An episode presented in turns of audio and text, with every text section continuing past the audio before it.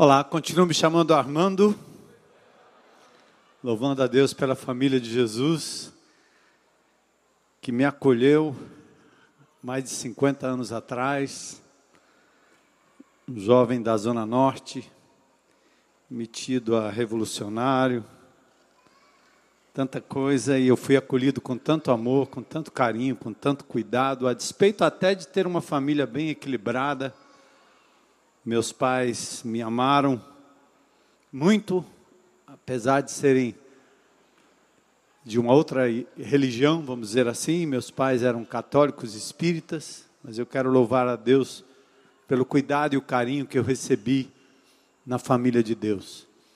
Louvar a Deus pela vida da Síria, foi uma pessoa muito importante na vida dessa igreja, e ela fez parte do planejamento estratégico desta igreja em várias instâncias. Ela é psicóloga, ela ainda ela está clinicando, né? Está cuidando.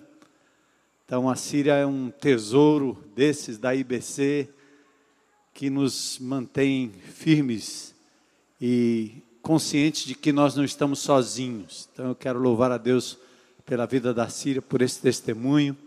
A gente já viu muita coisa na vida dela, carro, a troca do carro, né? Quando ela tinha um carrinho velho, tem tanta história. E Deus mantém a Síria no nosso meio para a glória dele. E gente, foi um final de semana muito abençoado. Nós estamos terminando a série Família e eu quero ter aqui um bate-papo, né? Às vezes eu estou aqui ministrando a palavra de Deus e tem gente na congregação que conhece teologia, conhece exegese, conhece hermenêutica, é professor de doutrina. Aí o camarada, ao invés de sentar e relaxar, ele fica tentando me fazer a leitura, né? Ler, sabe onde o pastor vai, qual é o texto do grego que ele vai usar, do hebraico. Hoje de manhã tinha um irmão preocupado, pastor, qual é a versão da Bíblia que o senhor usa? Meu irmão, compre logo umas cinco ou dez versões que nenhuma versão da Bíblia é inspirada. Nós não temos os, os, os textos originais. Nós temos uma ruma, como diz o cearense, de manuscritos. E esses manuscritos juntos compõem tanto o Velho Testamento dos maçoretas quanto o Novo Testamento. E todas as versões da Bíblia são versões feitas pelo homem interpretando ou traduzindo do hebraico para o português, do grego para o português. Então, não se preocupe, meu irmão. Compre logo umas três ou quatro ou cinco versões e leia cada uma, né? E vai comparando e veja qual é a melhor. Ah, mas aquela não tem a palavra sangue. Essa aqui não tem, essa aqui não sei o quê. Hum, hum, hum. Não entra nessa, não. Então, no mês de junho, agora que nós vamos entrar, não nesse primeiro domingo, mas a partir do segundo domingo, nós vamos fazer um estudo de 1 Coríntios capítulo 12, 13 e 14. Vamos falar sobre os dons espirituais na igreja. E aí vai ser verso a verso. Prepare seu caderno, prepare suas anotações, traga aí sua Bíblia em grego, tá certo? Então não tem problema. Mas mais do que tudo isso é o coração aberto.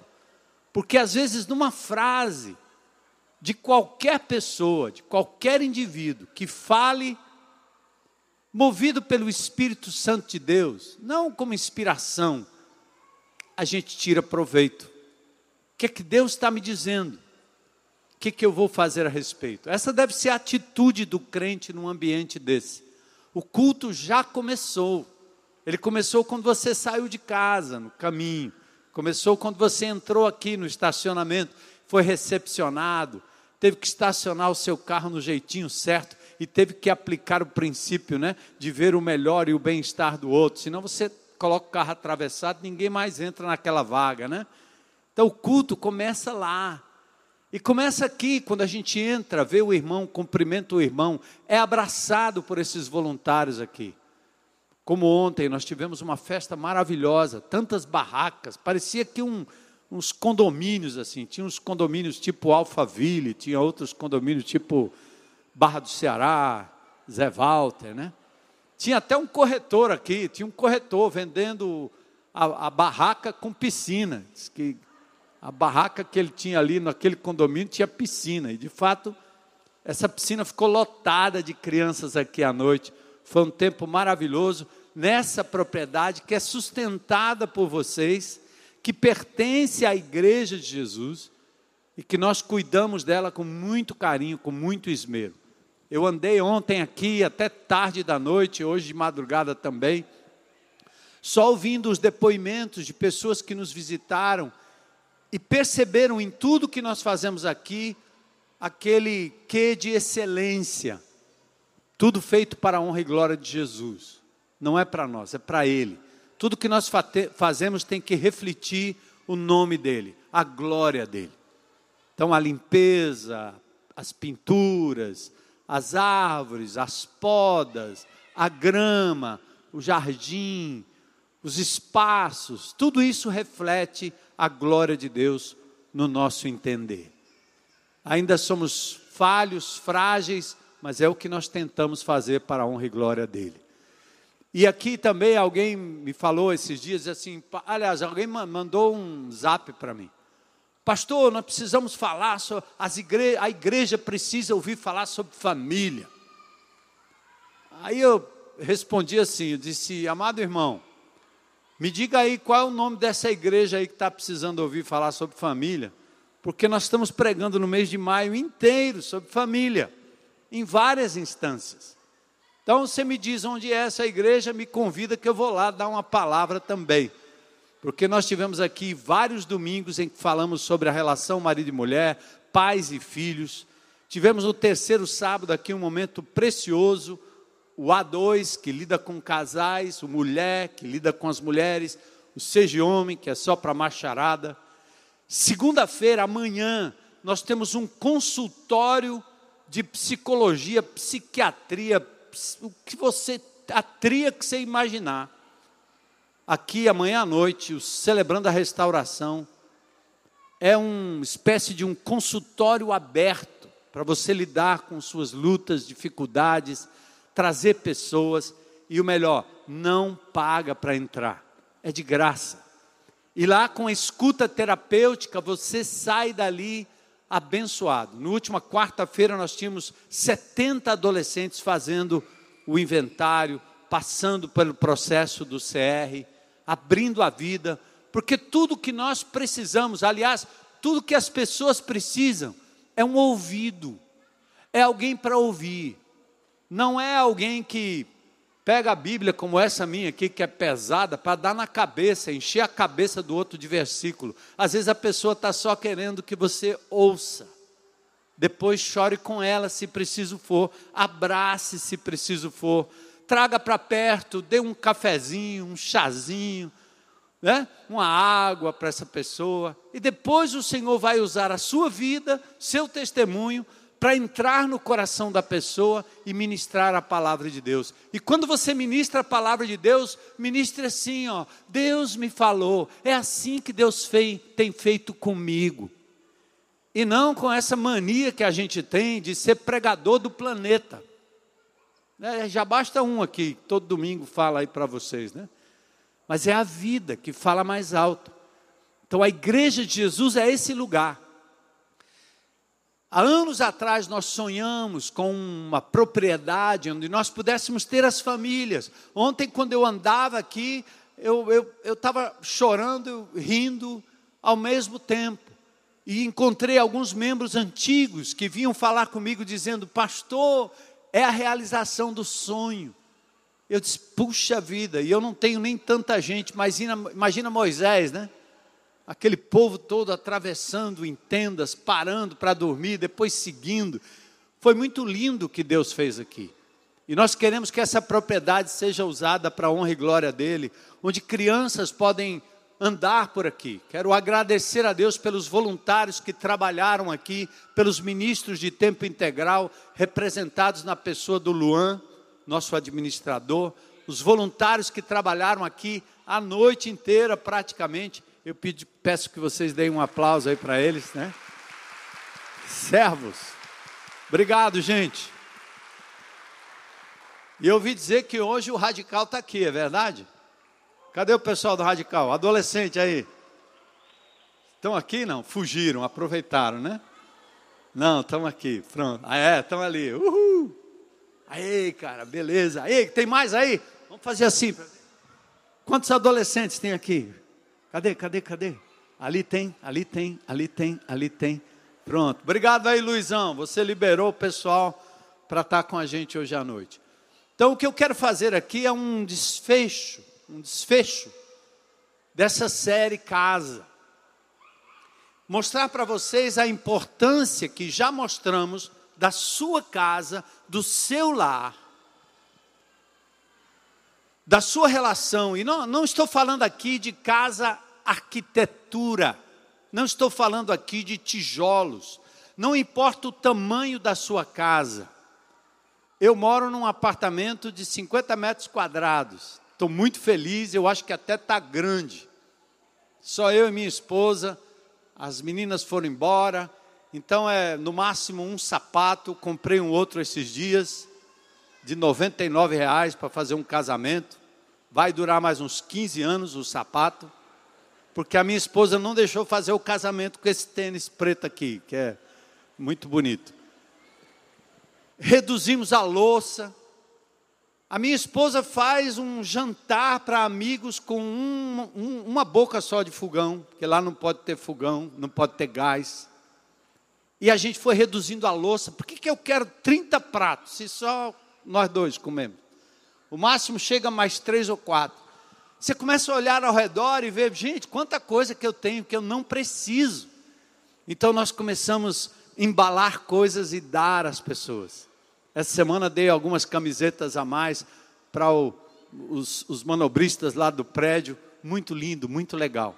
Então, não importa o tamanho da sua casa, o que importa é quem vive ali dentro e como você vive dentro da sua casa.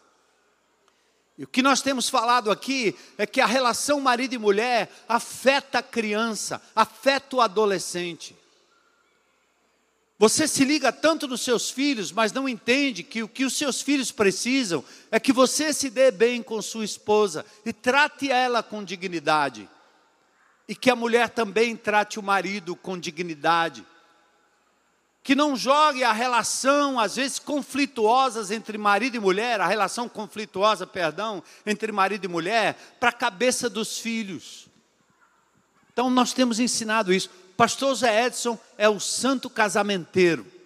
Atenção aí, adolescente. Ele fica chamando ele de cabeção, mas eu não acho isso não. Eu acho que ele é, é lindo, aquele cabelo dele. Ele é o santo casamenteiro. Ele e a Edna, eu nunca vi tantos casamentos. Se, se for computar, você perde a conta porque é um homem dedicado como pastor Alcimor, e não somente ele, não somente Alcimor, não somente a gente também, mas a igreja de Jesus aqui, através dos GRs, cuidando uns dos outros, sustentando famílias. Então creia, o ideal de Deus é pregado nessa comunidade, porque faz parte da palavra de Deus.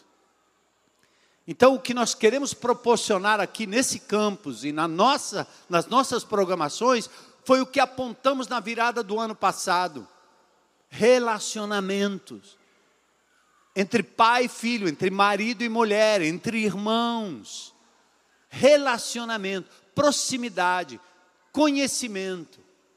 E nós temos aqui uma demanda represada pela pandemia que nos jogou num lockdown maldito, exagerado a tentativa do Estado de controlar a sociedade e manter todo mundo como, como estão fazendo em Xangai, separando inclusive os pets, os animais das famílias, separando famílias, mantendo todo mundo lacrado e o mundo aplaudindo, achando legal, porque é em nome da saúde. Nunca se viu isso.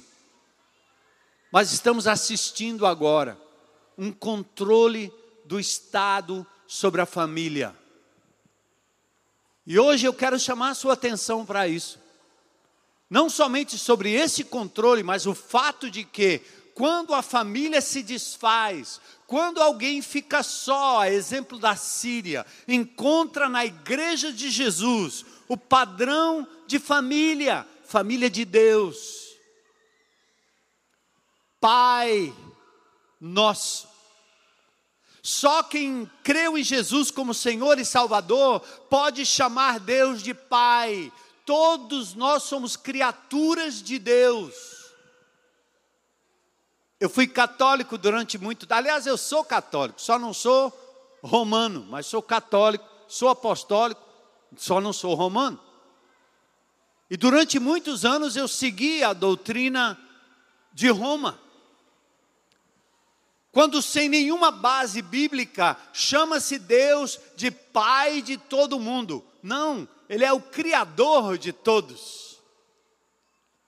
Deus, o eterno Criador, tem um filho, unigênito, mono, único da espécie, chama-se Jesus Cristo de Nazaré. A Trindade decidiu criar, a Trindade permitiu a queda e a desobediência da raça humana. E essa Trindade resolveu resgatar através da vinda de Jesus à terra. Porque ninguém podia pagar a dívida da humanidade perante Deus justo, senão um outro homem, um legítimo homem, alguém da raça humana, que não tivesse sobre si a condenação do pecado. Jesus era esse. Em tudo foi tentado, diz a palavra de Deus, mas sem pecado. Ele não merecia morrer. Então ele adentra, ele nasce da mulher, porque para ser homem legítimo, ele tinha que nascer de Maria tinha que nascer da mulher, tinha que nascer do ventre. Ele não podia ser um ET, um marciano. E esse nascimento é exatamente o plano eterno do Pai para a mulher que foi colocada no mundo para procriar, para ser o ventre da humanidade.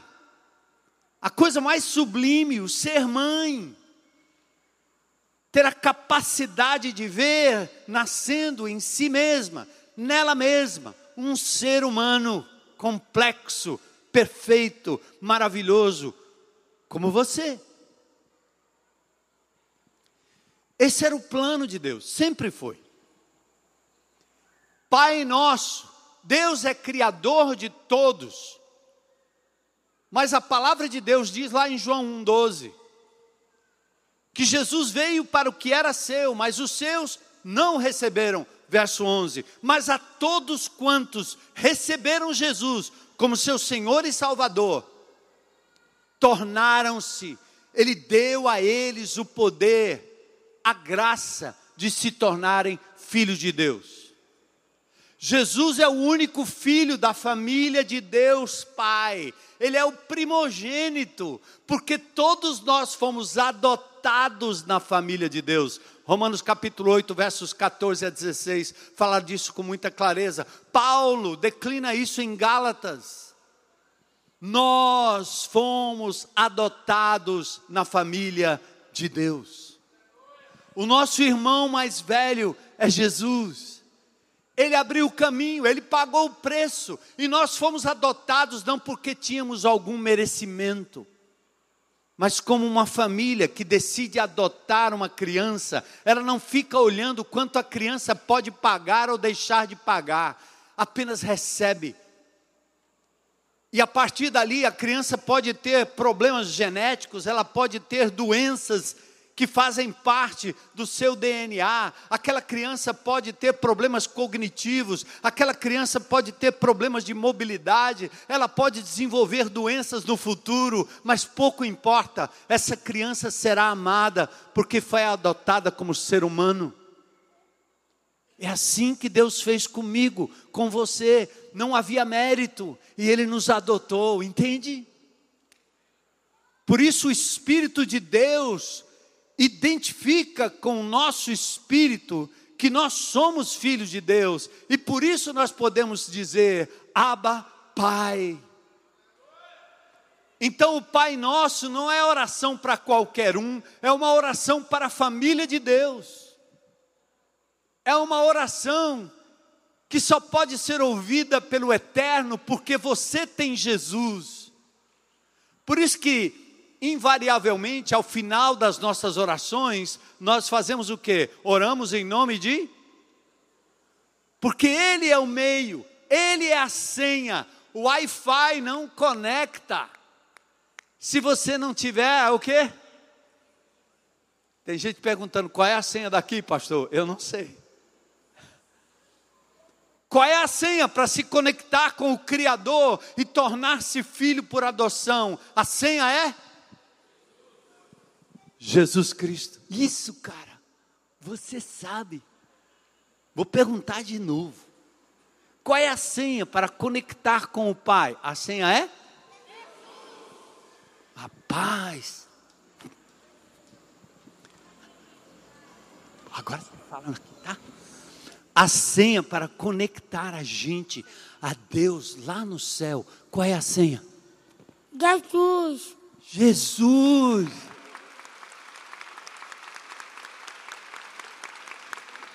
Isso é uma pipoca? É uma pipoca, é? É uma pipoca, é? Ah, tá. Esse aí eu não como. Obrigado. A criança sabe. Qual é a senha? Jesus diz: Ninguém vem ao Pai senão por mim. Ele diz: Eu sou o caminho, a verdade e a vida. Ninguém vem ao Pai senão por mim. Eu estava explicando isso esses dias para o, o, o homem, o manobrista lá do meu prédio. O Evangelho é simples. Quem dificulta são os sacerdotes, os pastores, as igrejas, a religião. Nós complicamos. O Evangelho é simples e é gratuito. Eu sou o caminho, a verdade e a vida. Ninguém vem ao Pai senão por mim. O centro é Cristo, o caminho é Cristo, a senha é Cristo. Então entenda. Nós vivemos num mundo mau. O que está acontecendo ao nosso redor é algo inacreditável mas quem conhece a palavra de Deus sabe exatamente o que está acontecendo. O livro do Apocalipse está em plena em pleno cumprimento. As profecias estão se cumprindo. O mundo está agora mais do que nunca se ajustando para a revelação de Cristo Jesus buscando sua família, buscando a sua igreja, buscando a sua casa. Os cavaleiros do Apocalipse, os quatro do capítulo 6 de Apocalipse, estão prestes a entrar, prestes a começar. O palco está preparado. É como uma festa. O bolo está preparado, os doces estão preparados para que o anticristo se manifeste. E nesses dias, numa pequena cidade da Suécia, em Davos, o mundo estava reunido para esperar todos os grandes homens poderosos do mundo, para nesse fórum econômico mundial falar sobre a Agenda 2030. O mundo está sendo preparado para a vinda do anticristo. E essa história de uma nova ordem mundial, de um governo único, parecia uma coisa do Apocalipse que ainda estava distante o anticristo. Aquele que virá para, primeiramente, estabelecer paz por três anos e meio durante a tribulação Parecia uma coisa de negacionista, de terraplanista, de alienados, de crentes que não entendiam direito nem do que estavam falando, e éramos ridicularizados. Até que a ONU e o Fórum Econômico Mundial, através do senhor Klaus Schwab, George Soros, Bill Gates, os homens mais ricos do mundo, mais poderosos do mundo, estão se reunindo para falar da Agenda 2030. E essa Agenda 2030 fala sobre saúde sexual e reprodutiva, uma forma de maquiar o verdadeiro sentido da pauta que é aborto. A legalização indiscriminada do aborto. Vamos controlar. Sim, vamos ter sexo à vontade com quem você quiser. Libertando as pessoas dessa amarra de respeito entre o adulto e a criança. Assim, todos podem engravidar a qualquer momento, se não conseguirem prevenir com 10 anos, com 11 anos, com 12 anos, vale tudo, mas se gerar, aborta. Porque para a saúde do planeta, para o controle da população, estes homens estão pensando, sim, em diminuir a população, reduzir a população em nome da subsistência do planeta, numa espécie de economia sustentável. Eles querem a eliminação da vida antes da concepção. A agenda fala de ideologia de gênero, que aparece no documento apenas como políticas de gênero. Eles falam de feminismo que aparece com o eufemismo de empoderamento feminino, o aborto e a intervenção do Estado na economia, na família, na vida das pessoas, na igreja, no controle, como Xi Jinping está fazendo agora, agora, irmãos, lá na China.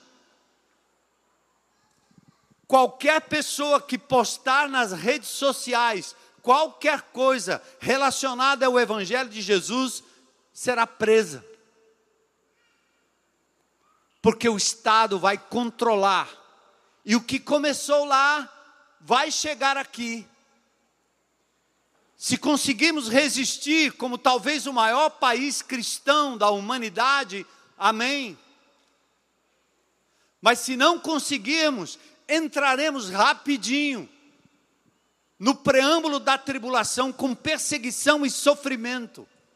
Porque o que eles mais querem agora, e com essa agenda da saúde, é controlar a vida das pessoas. Saberão exatamente onde você vai, de onde você saiu, o que você fez, que vacina você tomou ou deixou de tomar. Você não entra, você não sai, você não compra, você não deposita e nem saca, porque o Estado está tomando conta da nossa vida, da nossa casa, da nossa família. Atentem.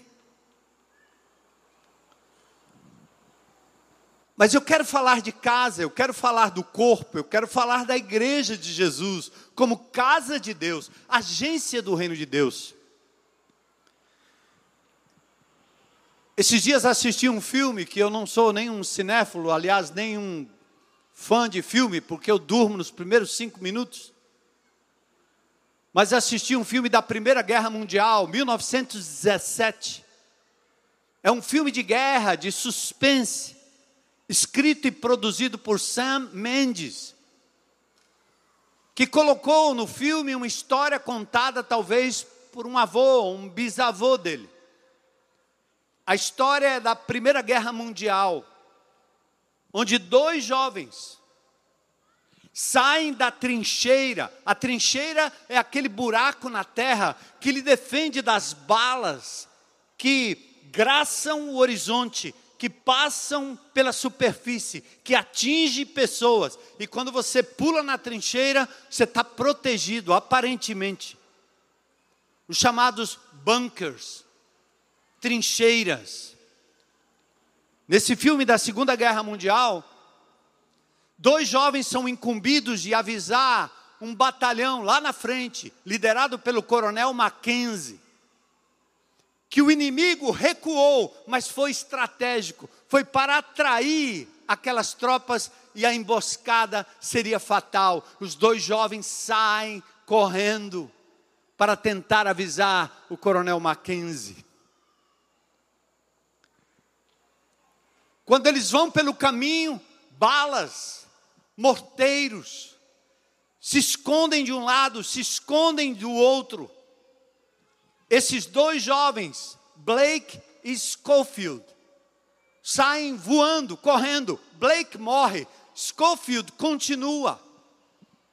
Lá no meio ele encontra uma mulher com uma criança numa casa escondida, no meio da guerra. Ela está num porão e aquela mulher divide com ele o leite para dar a ele um alimento a fim de que ele prossiga e vá salvar aquele batalhão que vai cair numa armadilha.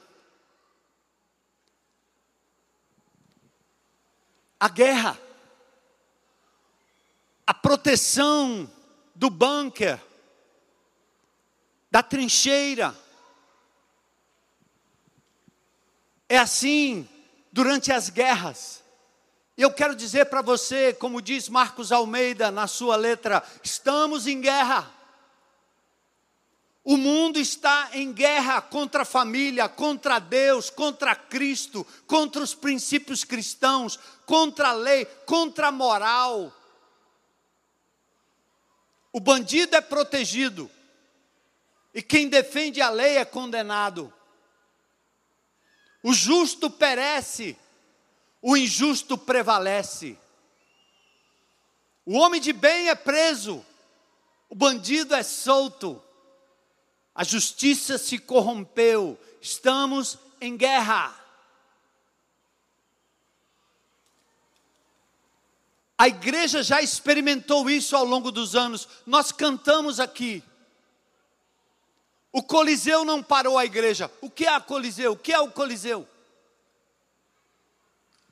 O Coliseu é a Praça do Ferreira, que talvez não vai demorar muito para alguns de nós sermos presos por pregarmos a palavra de Deus, levados para a praça, para sermos ali numa grande arena, comido, mortos, paredão. Os primeiros cristãos, quando pregavam o Evangelho, primeiro, Nero transformou muitos crentes em Cristo Jesus em tochas humanas, para poder então iluminar a entrada do palácio. Os crentes foram levados para o Coliseu Romano, está lá, você pode visitar, você pode ver o Coliseu Romano, onde os animais eram soltos para entreter as pessoas que aplaudiam os cristãos sendo devorados pelos leões. A igreja primitiva viveu sobre a opressão do Império Romano. Mas para você, jovenzinho, para você que sabe um pouco de história, o Império Romano cai no ano no século IV. O Império Romano se acaba no século IV. Século V nós começamos com o Império Otomano. Roma imperial cai. Nabucodonosor, na época em que oprimiu o povo de Deus, a Babilônia caiu, o império medo-persa assumiu o controle, depois os assírios, depois os gregos, depois os romanos, a igreja foi percebida, perseguida, mas o império romano caiu e a igreja prevaleceu. História. Os leões não pararam a igreja, o Coliseu não parou a igreja, porque o sangue daqueles homens e mulheres que tinham um compromisso com a verdade, que não se vendiam por qualquer coisa, que não eram covardes, mas que iam para o fronte para morrer por Jesus, como aquele soldado no filme 2000, 1917. Foi até o final, ele estava disposto a dar a sua vida para salvar aquele batalhão lá no fronte de batalha o sangue daqueles irmãos. Assistam o filme O Apóstolo Paulo e você vai ver a igreja escondida. Tive o privilégio de ir a Roma ver as catacumbas, andares e mais andares. Como é que você pode imaginar? Os crentes em Cristo Jesus não podiam nem enterrar os seus mortos em cemitérios comuns. Então eles cavavam o chão, fizeram verdadeiras cidades, verdadeiros bairros debaixo da terra, três, quatro, cinco, sete andares abaixo, para enterrar os seus mortos. E ali tem símbolos de que a igreja se reunia para celebrar a ceia do Senhor, se reunia para orar, se reunia para sustentar, enquanto alguns morriam no Coliseu, mas o sangue daquele povo foi a semente que fez com que a igreja continuasse ao longo dos séculos e o evangelho chegasse até nós. Algumas décadas atrás, nesse estado, ser crente era chamado de bode, era perseguido, se não morto. O sangue desses homens e dessas mulheres que no lombo de animais pregaram o evangelho foi que trouxe a palavra de Deus até nós para nos libertar da insignificância e nos fazer filhos por adoção na família de Deus. Sabe o que é isso? É a igreja. O que é essa igreja? No livro de Hebreus, no capítulo 3, versos 4 e 5, diz: Pois toda casa tem um construtor, mas Deus é o construtor de todas as coisas. Por certo, Moisés foi fiel como servo na casa de Deus. Seu trabalho ilustrou verdades que seriam mais tarde reveladas. Mas Cristo, como que? Como filho, ele é responsável por toda a casa de quem? De Deus. Leia comigo. E nós somos a casa de Deus. Está entendendo, irmão? Sai do seu reduto familiar. Entenda o que é a igreja. Isso aqui não é um clube. Isso aqui não é um clube social. Isso aqui não é um lugar para você se sentir bem. Quando a gente tem um evento como esse, ou até em pequenos eventos, Pessoas se tornam mais clientes do que servos. Exigem, tratam mal quem se voluntaria. Eu recebo vários. Várias reclamações dizendo: Pastor, o senhor não entende como me trataram ali, no estacionamento, na entrada, na saída, na cantina. Porque as pessoas estão acostumadas como se a igreja fosse um shopping center. E nós construímos na igreja o berçário para o nosso filho, o GF para os nossos filhinhos, o radical para o nosso adolescente. Tudo tem que estar adequado ao nosso querer. E nós pagamos, então exigimos o trabalho. Exigimos o serviço bem feito e completo. Nos esquecemos. O filho do homem não tinha onde reclinar a cabeça. Jesus não veio para ser servido, Marcos 10, 45, mas para servir e dar a sua vida em resgate por muitos. Onde você achar um problema, meu irmão, Deus está te chamando para suprir. Pula dentro. Está faltando voluntários, por isso as crianças retornam. A fila está grande porque falta voluntário. Não é um shopping, nós não ganhamos com isso. É apenas uma forma de manter o povo de Deus aqui reunido em nome de Jesus, voluntários. Então, ame, elogie, sorria. É a igreja de Jesus.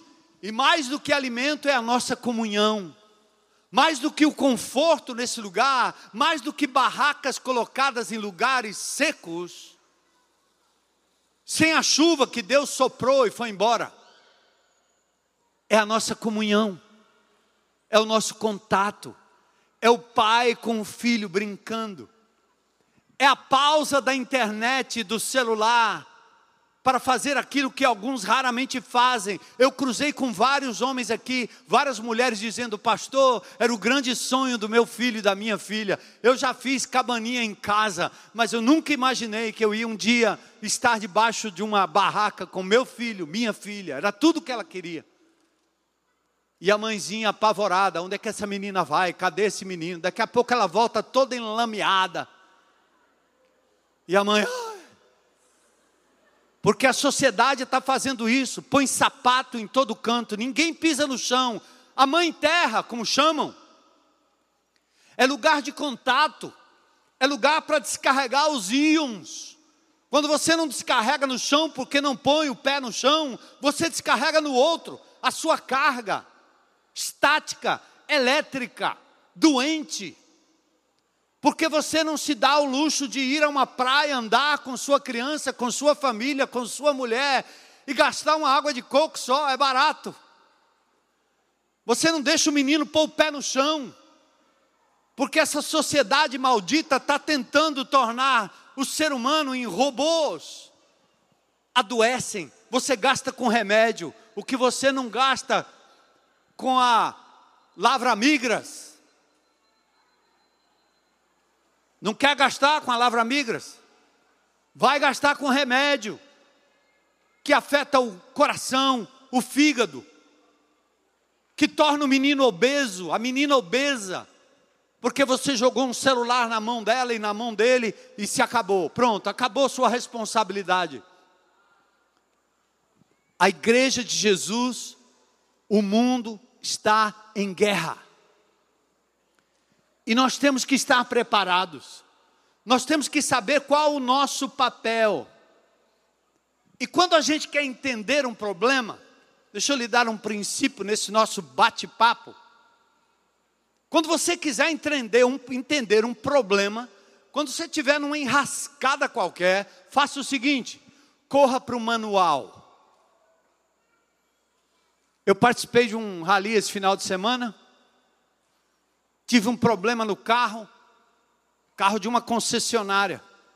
Todo mundo botou a mão na cabeça, ninguém sabia o que fazer. Parece que a, a corrida ia ser anulada, eu não ia conseguir nem correr. E um santo irmão conseguiu o manual. Pegou o manual, achou o manual e ele descobriu o problema. Bingo!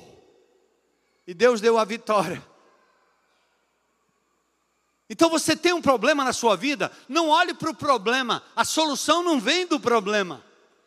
Seu problema é o outro, não olhe para o outro. Seu problema é financeiro, não olhe para aquilo ali. Volta para trás, volta para a origem, volta para o Gênesis, volta para Deus. Você sabe que sabedoria é a capacidade de olhar a vida, olhar os problemas, olhar as coisas do ponto de vista de Deus até o problema de saúde que você tem. Não olhe para o problema, não olhe para o diagnóstico, pode não resolver. Olhe para o seu Deus que te criou, ouça o que Ele tem a dizer sobre o seu corpo, sobre a sua vida, sobre o que entra na sua boca. O que é cuidar do templo do Espírito? E aí você entra numa dieta, você faz o que tem que fazer, mas faz para a glória dele, não porque você foi acuado por um exame que está dizendo que se você não fizer, morre. Volta. E aí eu quero voltar com vocês para o Gênesis. A Bíblia começa assim, é por isso que a Bíblia tem tanto livro. Tem gente que pensa assim, rapaz, bastava o Salmo 23, estava resolvido. Para que 66 livros? Para quê? É muita coisa. É porque Deus quer que você entenda o transcorrer da história. E Ele vai mostrando como os problemas que aconteceram durante a história com homens e mulheres de Deus tiveram origem lá no princípio. Aí Deus te leva de volta. Quando abre o Novo Testamento é a mesma coisa. No princípio era o Verbo, e o Verbo estava com Deus, e o Verbo era Deus. Abre o Novo Testamento, abre o Evangelho de João, explicando para você, volta para o princípio. Então, o que é que tem em Gênesis? No princípio, criou Deus os céus e a terra. Olha para essa galáxia. Eu já tive num encontro com ufólogos, os indivíduos que acham que tem disco voador voando para todo canto. Que tem ET em todo canto. E eles não têm explicação como é que uma galáxia, como é que galáxias, como é que quasares, como é esse universo tão grande não se encontrou ninguém ainda. E por que nesse universo tão extenso, Deus fez algo chamado terra? Ele cria a terra, cria a natureza. O apóstolo Paulo, em Romanos capítulo 1, diz que a glória de Deus, os atributos invisíveis de Deus, podem ser vistos pelas coisas criadas. Por isso que eu acho tão lindo a gente estar tá nesse campo, vocês estão aqui louvando a Deus e as árvores estão aqui, de vez em quando um passarinho, de vez em quando um morceguinho. E você pensa, isso aqui não é de Deus, é de Deus. A barata é de Deus, a muriçoca é de Deus, Ele criou tudo. Tem uma finalidade, o equilíbrio da natureza. Então Deus cria todas as coisas, depois Ele coloca você e eu lá dentro. A grande casa do ser humano era o universo, era a terra. Deus dá ordem ao homem, domina, domina, tenha controle, não seja controlado, toma conta. Os animais estão debaixo do teu controle, as plantas estão sob o seu controle. Mas eis que de repente em Gênesis capítulo 3, depois de Deus dizer que toda, tudo que ele criou era muito bom, Tov Ma'od, o termo hebraico tão lindo, Tov, bom. Quando você encontrar um judeu, diga assim, Tov. Aí quando você diz Tov Ma'od, muito bom. Yom Tov, bom dia. É? Os caras da teologia aí ficaram felizes agora. O pastor falou termo hebraico, tá bom. Vai conferir. Deixa para lá. É porque é muito lindo como Deus escreve. Ele cria tudo, diz que era bom. Quando ele cria o homem, muito bom. Gente, o universo, era, a terra era a nossa casa. A natureza, o controle de todas as coisas, controle do tempo, controle dos animais, controle da natureza. Mas aí no capítulo 3, o homem desobedece à lei divina. Porque o mal nunca foi criado por Deus. Deus não cria o mal, porque mal não é um sujeito, mal não é uma pessoa, mal é a quebra do mandamento divino. Isso que é mal. Mal é quando você vira as costas para Deus e diz: "Vou fazer do meu jeito". Isso é o mal. Então Deus não cria o mal, Ele cria a possibilidade de você fazer o que é mal. E Ele deu ao homem autonomia, livre-arbítrio, escolha. E Ele disse: pode tocar nessa areia aí de todas as praias do Ceará, mas tem uma pedrinha no meio dessa areia que ela é vermelha. Essa você não toca. O dia que você tocar, você morre. Me responde aí. Tem algum gênio nerd aí? Quantos grãozinhos de areia tem na costa cearense? Não dá para contar, não é não? Quantas possibilidades o homem tinha de fazer o que é certo, de escolher o que era certo, mas o indivíduo foi movido por uma insinuação do diabo. Deus não quer que você seja esperto como ele, seja como Deus, eleva aí, testa aí, você não vai morrer não. E como uma criança pequena que você diz, mexe em tudo, menos na tomada. E quando você vira as costas, ele pega o grampo e mete na tomada. Mexe em tudo aqui na cozinha, só não mexa no fogão. Você vira as costas e ele está mexendo no fogão. É assim, hein? Alguém aqui parece com Adão? Eu. Quando o homem toca naquilo que Deus disse para não tocar, não comer, o homem se afasta de Deus, vira as costas para Deus. E o universo começa a cair, a decadência, a natureza sofre. Paulo diz em Romanos que a natureza aguarda a redenção dos filhos de Deus, ela está agonizando. E o homem, ao invés de controlar, passa a ser controlado. O que era bom vira mal e vira vício. Alguns anos atrás eu estive no Peru. Eu fui de Lima até Cusco e de Cusco para o Machu Picchu. E depois eu decidi fazer uma aventura daquelas bem radicais. Nós subimos 4.500 metros de montanha a pé. Porque havia um degelo e as montanhas lá no alto tinham a cor do arco-íris.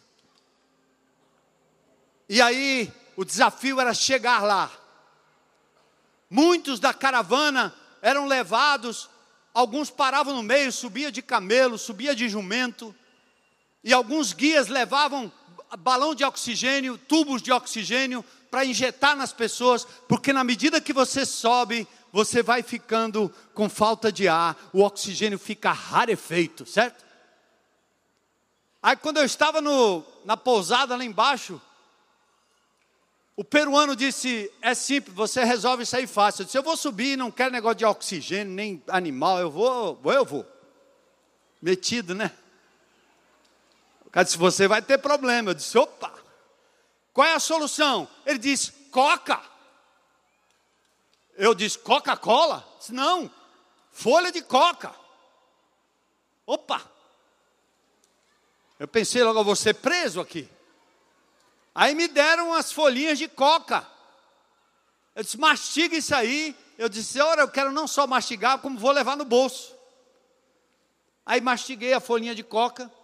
Aliás, lá tem chá de coca, como tem chá de erva cidreira aqui, chamate, certo? Porque a coca tem esse poder de tornar você apto para subir a altitude. Olha como Deus é maravilhoso, né? Faz uma plantação dessa num lugar exatamente onde a altitude é o local onde as pessoas vão sobreviver. Só que, ao invés de ter o domínio sobre a coca, o homem, na sua maldade, passa a ser dominado pela planta, transforma aquela planta num elemento branco chamado cocaína. E essa maldita cocaína destrói a vida de jovens, adolescentes e adultos. No mundo inteiro, essa maldita cocaína, ela é cheirada em carreirinhas, em festas na favela, em festa nos grandes condomínios e prédios da nossa cidade. Carreirinhas são colocadas em cima de carros de luxo.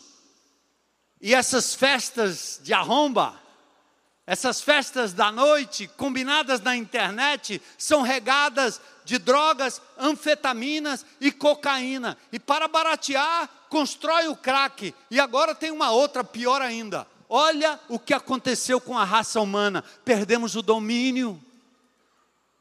Usamos o que era bom para o mal.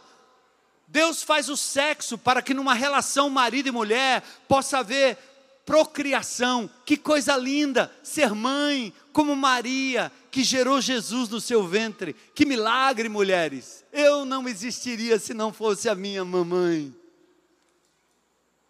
Mas o homem faz do sexo não algo que ele domina, que ele controla, que é para o bem, mas ele passa a ser controlado por aquilo, e ele vai querer, como um indivíduo tarado, maluco, viver como pedófilo explorando crianças. Não passa uma mulher na rua sem que ele realmente possa não só desejar, mas assediar. Esse indivíduo usa a internet na pornografia e o seu relacionamento natural entre a sua esposa e ele no leito conjugal vira uma, uma desgraça, porque aquela mulher é obrigada a fazer coisas que só na pornografia da internet é possível. Eu lido em aconselhamento com casais de homens que obrigam mulheres a fazerem sexo pela internet. Não sei nem como é isso. Perdemos o domínio. Assim está o mundo. Aí o que aconteceu? Quando o homem é expulso do jardim, da casa de Deus, no lugar onde ele leva a sua noiva, leva para o jardim, cantamos aqui. O homem agora vai viver em clãs, debaixo de tenda, nas suas casas. E ali ele invoca o nome de Deus, e há uma proteção na família. Você é o sacerdote da sua casa, homem. Você é a sacerdotisa da sua casa, mulher. E agora você está ali na sua casa, a família patriarcal, a família que tem hierarquia, que tem respeito, que tem cuidado. Mas eu disse aqui da última vez que preguei a revolução industrial do século XVIII, que começou na Inglaterra. Tira o homem de casa, aquele homem que criava seus animais, que tinha seu próprio alimento, que estava perto dos filhos, cuja mãe era parceira, a família que não tinha nenhuma distração, tudo era em comum, tudo era em comunhão. Deus na história, Deus na mesa, Deus na refeição, temor de Deus. Entendendo as estações, entendendo a peculiaridade de cada animal, esses homens são retirados e levados para a indústria. Começam a fabricar coisas em série. A família perde a sua hegemonia, o diabo começa a atacar a família. E nós ainda sobrevivemos, sim. Mas presta atenção. Jesus disse: Eu vim para que tenham vida, mas o diabo veio para matar, roubar e destruir. E o diabo agora, ele entra na nossa casa, ele entrou na nossa casa. Estamos em guerra. E lá dentro da sua casa, a TV, o rádio, eu sou da época do rádio, só rádio. Depois a TV, os tubos, as novelas entrando, e você dando espaço. A TV é a coisa mais importante. Os crentes dizem assim: ah, os incrédulos fazem altares de, de santos dentro de casa. Mas eles se esquecem que a TV é um altar. Ela não só entra em casa, ela entra no quarto. Tem homem que não dorme se não assistir TV, ou aquele barulho. Psh, quando sai do ar. Agora não sai mais. Antigamente a gente via aquele índio dentro de um alvo. A novela entrou e começou a fazer a cabeça da família, a cabeça dos homens, a cabeça das mulheres. Para dizer que o bom era ter uma mulher como aquele galã, bom é ter um marido como aquele homem, bom é trair, bom é roubar, bom é matar. Bom é fornicar. Bom é fazer sexo proibido. E essas novelas entraram na nossa casa há duas, três décadas atrás. E assim como no Éden, o homem e a mulher deram espaço para o diabo, Satanás, a antiga serpente, nós também demos espaço nas nossas casas. E agora? Agora nós não precisamos tanto da televisão, porque nós temos o celular. Você não acredita no diabo, então você não acredita no Wi-Fi. Porque o diabo é um anjo que não se vê, que encarna, que tenta. O homem tirou o domínio que foi dado para ele Lá no Salmo 8 mostra isso, e ele entrega ao, diabo, ao inimigo. Por isso o diabo diz a Jesus: Tudo isso te darei se prostrado me adorares.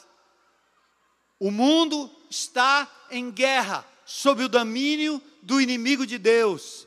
Olha o que fizeram com o mundo. João diz em 1 João 5,19: sabemos que somos de Deus e que o mundo está sob o poder do maligno.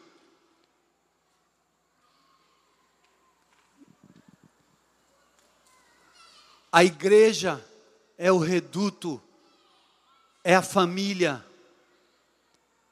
Volte para casa em nome de Jesus e veja onde o diabo entrou. Antigamente nós olhávamos para quadros, bonecos, e diziam: Isso aí é o demônio, tira exorciza. Agora você precisa olhar para isso aqui, ó. As ondas estão entrando. O diabo está dominando a cabeça do nosso povo, nos fazendo ter medo. O Estado entrou para dizer como você tem que fazer com seus filhos.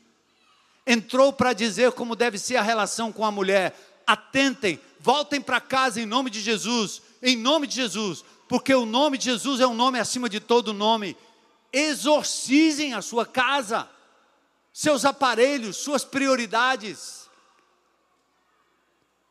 E eu encerro Pode subir aí o pessoal.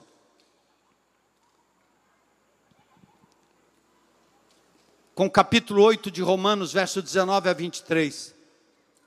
O que é a igreja? A igreja é o refúgio.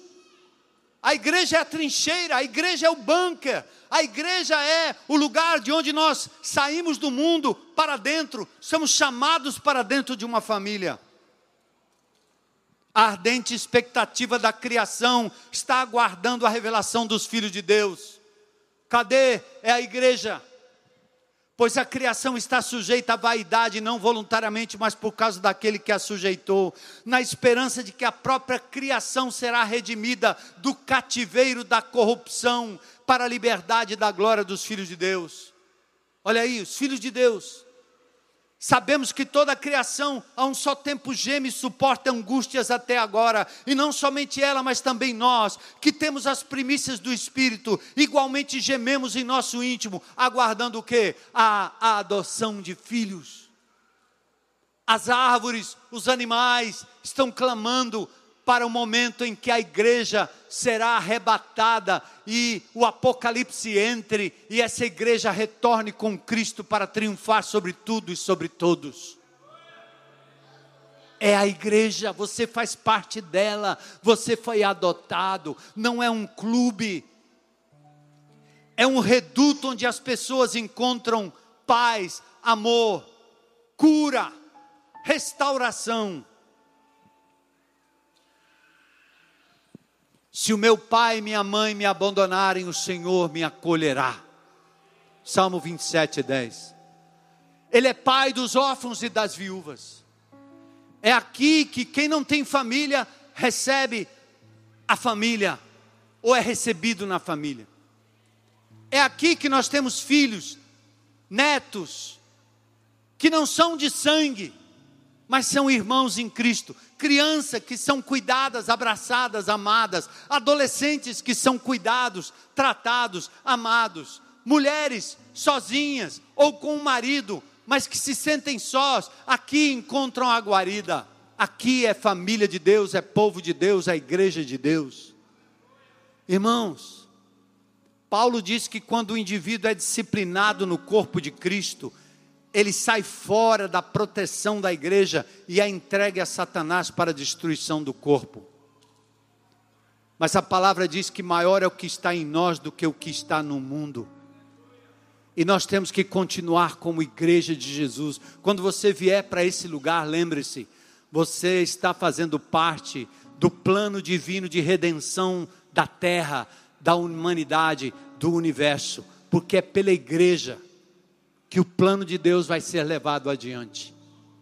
Lá no Coliseu, muitos perderam suas vidas, agora é a nossa vez de permanecermos firmes e de fazermos da Igreja de Jesus não um hotel, mas um hospital, uma emergência. Não para o nosso benefício, mas para o benefício daqueles que virão a crer. Isso é igreja. E eu quero convidar você a ficar em pé. Em nome de Jesus. Quantos aqui fazem parte da igreja de Jesus? Glória a Deus. Somos família. Somos corpo. A mesa está posta. O banquete está pronto. Jesus é o nosso Senhor é o filho primogênito. Nós fomos adotados na família de Deus. Quantos têm consciência disso? Eu fui adotado na família de Deus. Somos irmãos porque fomos adotados, temos o mesmo Pai, o mesmo Espírito, a mesma origem e a mesma finalidade. E vamos dizer a esta cidade de Fortaleza, a esse Brasil, a esse mundo, como muitas igrejas estão fazendo o mundo afora, que a salvação está em Cristo Jesus e que a mensagem vai ser pregada através do seu corpo vivo. Nós somos os pés, as mãos de Jesus, o ombro amigo, a palavra de consolo e de conforto. Somos nós. Eu quero perguntar a qualquer pessoa aqui ou na internet que me vê: Você é criatura de Deus, foi criado por Ele, mas Deus enviou seu filho para morrer em seu lugar, pagar o preço dos seus erros, passados, presentes e futuro. E Ele hoje oferece a oportunidade de você receber Jesus como seu Senhor e Salvador e ser adotado na família de Deus. Valeria o mundo inteiro por uma só pessoa, aqui na internet, em qualquer lugar. Tem alguém aqui hoje à noite que gostaria de dizer: Eu quero entregar minha vida a Jesus hoje, quero ser parte da família de Deus? Tem alguém? Levanta sua mão aí, onde você está. O braço pesa mas é uma identidade com o Senhor. Coragem para dizer: glória a Deus, glória a Deus. Valeu, lindo, glória a Deus, glória a Deus, glória a Deus, glória a Deus. Essa é a família, esse é o corpo. Vamos nos juntar, não porque gostamos uns dos outros, é pouco provável, a gente é tão diferente, mas porque nós temos um só Senhor, um só Salvador, um só Espírito. Amém? Somos igrejas do Senhor. Vamos louvar e adorar o Senhor. Glória a Deus. Se tem mais alguém aqui, coragem para vir aqui à frente como esse amado. Deus te abençoe, cara. Glória a Deus, é um novo começo, é um novo nascimento. Glória a Deus. Vamos louvar juntos.